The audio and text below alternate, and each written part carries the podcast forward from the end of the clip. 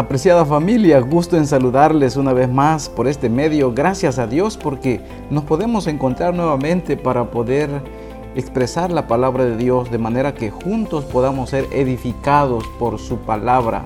Quiero invitarles a orar antes de comenzar con nuestra reflexión en este día. Querido Padre, muchas gracias Señor por tu misericordia. Gracias Padre porque te manifiestas una vez más Hemos iniciado este día por tu grande amor y misericordia, Señor. Abraza a mis hermanos donde quiera se encuentren, porque tú eres omnipotente, omnipresente, omnisapiente. Tú estás en cualquier lugar, Señor, a través de tu Santo Espíritu. Por eso, Padre, te alabamos y honramos tu nombre. En esta mañana pedimos la unción y dirección de tu Santo Espíritu. En el nombre de Jesús, nuestro Salvador. Amén. Mis hermanos, les invito a leer en, el libro de Primera de Pedro, capítulo 4, del 1 al 7, y dice la palabra de Dios, puesto que Cristo ha padecido por nosotros en la carne, vosotros también armaos del mismo pensamiento, pues quien ha padecido en la carne terminó con el pecado, para no vivir el tiempo que resta en la carne conforme a las concupiscencias de los hombres, sino conforme a la voluntad de Dios. Basta baste ya el tiempo pasado. Dice, basta ya el tiempo pasado para haber hecho lo que agrada a los gentiles, andando en lascivias, concupiscencias, embriagueces, orgías, disipación y abominables idolatrías. A estos les parece cosa extraña que vosotros no corráis con ellos en el mismo desenfreno de disolución y os ultrajan. Pero ellos darán cuenta al que está preparado para juzgar a los vivos y a los muertos, porque por esto también ha sido predicado el Evangelio a los muertos para que sean juzgados en carne según los hombres, pero vivan en espíritu según Dios. Mas el fin de todas las cosas se acerca. Sed pues sobrios y velad en oración. Mis queridos hermanos, el mensaje del Señor nos presenta que nosotros debemos de ser diferentes al mundo. Jesús es nuestro ejemplo. Y si somos resucitados con Cristo cuando nosotros nos bautizamos o aceptamos a Cristo como nuestro Salvador, entonces somos una nueva criatura en Cristo Jesús. Aquí encontramos exhortación a abandonar el pecado, siguiendo el ejemplo de Cristo y teniendo en cuenta que el fin de todas las cosas está cerca. Encontramos consuelo para soportar la persecución y sobre todo cuando es eh, como resultado de vivir una vida cristiana, una vida que honra y glorifica el nombre del Señor. Encontramos en, este, en estos versículos, mis hermanos, que Pedro insta a cada cristiano a que modele su vida en pensamiento y en hechos a semejanza del ejemplo de Cristo. Jesús es nuestro máximo ejemplo. Y Jesús sufrió, mis hermanos, por causa de la palabra escrita y porque venía a dar un ejemplo del Padre. El fuego de la prueba lleva al creyente más cerca de Dios y lo induce a rendirse más plenamente al poder y la conducción del Espíritu Santo.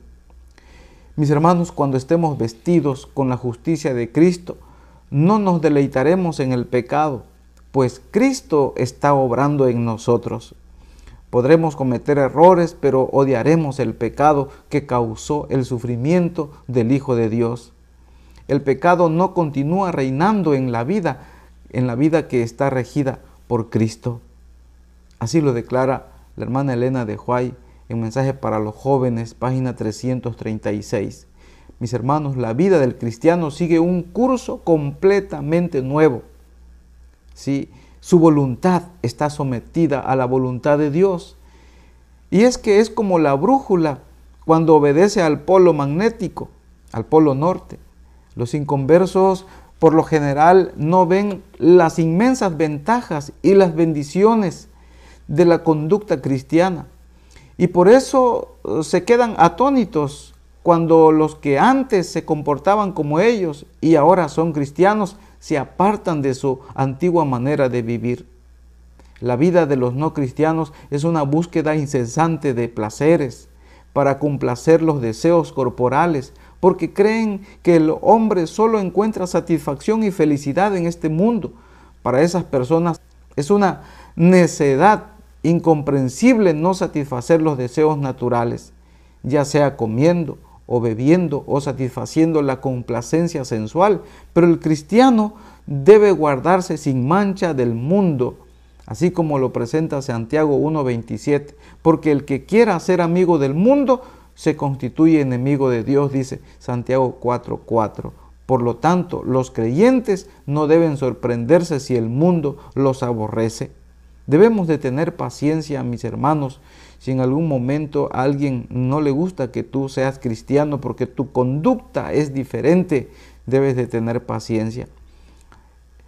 En aquel tiempo los paganos insultaban, maldecían a los cristianos porque pensaban que manifestaban un aire de superioridad al no participar más del mismo desenfreno de disolución como ellos lo vivían.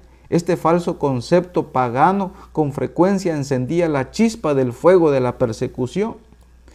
Si vas a tener problemas por hacer la voluntad de Dios, mis hermanos, qué bueno. Pero debemos nosotros de tener sobre todo el deseo de hacer la voluntad del Señor y no que te persigan por, porque eres una persona que está haciendo el mal.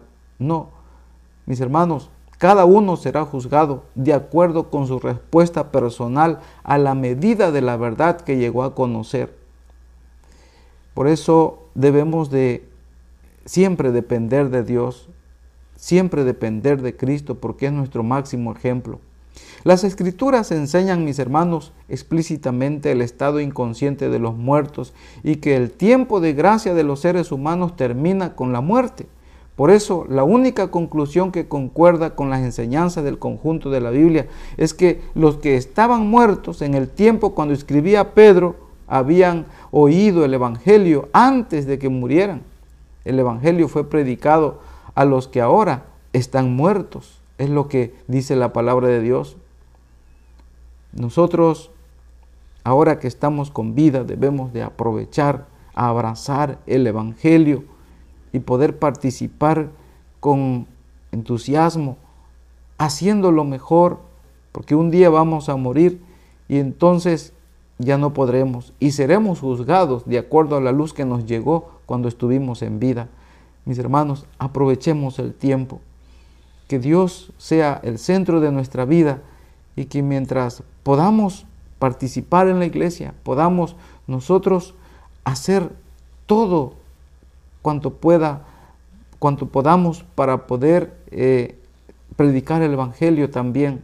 Sí, la palabra de Dios nos presenta que el amor no conoce límite, nunca falla, une en comunión cristiana a hombres de diferentes ambientes y opiniones. No hay problema de iglesia que no pueda ser resuelto en la atmósfera de un amor inteligente y abnegado. Por eso, abracemos la enseñanza de Cristo y podamos vivir en armonía, en comunión en la iglesia y podamos, mis hermanos, predicar el Evangelio donde falta amor se tiende a magnificar los errores y los fracasos ajenos. Donde reina el amor, todos están dispuestos a perdonar y olvidar. Además, un espíritu de verdadero amor fraternal con seguridad atrae la atención de los inconversos y conduce a muchos de ellos al conocimiento salvador de Jesucristo. Por eso, mientras vivamos, el amor siempre debe participar en nosotros para que podamos llevar el Evangelio a otros y podamos ser luz en medio de las tinieblas. Que la paz y la gracia del Señor Jesucristo reine con cada uno de ustedes, donde quiera que se encuentren, mis hermanos. Un fuerte abrazo y que tengan un feliz día bajo la dirección del Espíritu Santo. Bendiciones.